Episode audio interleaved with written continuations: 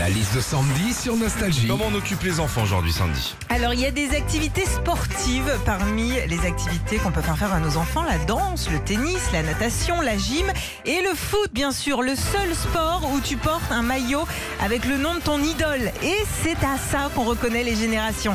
Les petits en ce moment, bah, ils ont tous un maillot Mbappé, alors que les plus grands, c'était plutôt Zlatan ou Beckham. Bon, en revanche, si tu vois un gars avec un t-shirt Stéphane Guivarch, hein, c'est sûr que le mec, il est plus à la buvette que sur un terrain. Autre activité préférée de nos enfants, la musique. Batterie, violon, piano, guitare, ça marche bien. Et la guitare plus que le piano.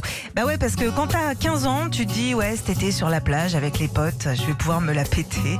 Et quand tu fais du piano, c'est un peu plus euh, galère de ramener ton Paul Becher sur la plage du Prado. hein. Et puis, parmi les activités préférées des enfants, il y a celles qui sont un petit peu plus cérébrales. Beaucoup de petits Français sont inscrits dans des clubs de jeux de société type échecs ou Scrabble.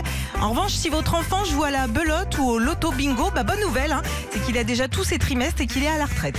Retrouvez Philippe et Sandy, 6h-9h sur Nostalgie.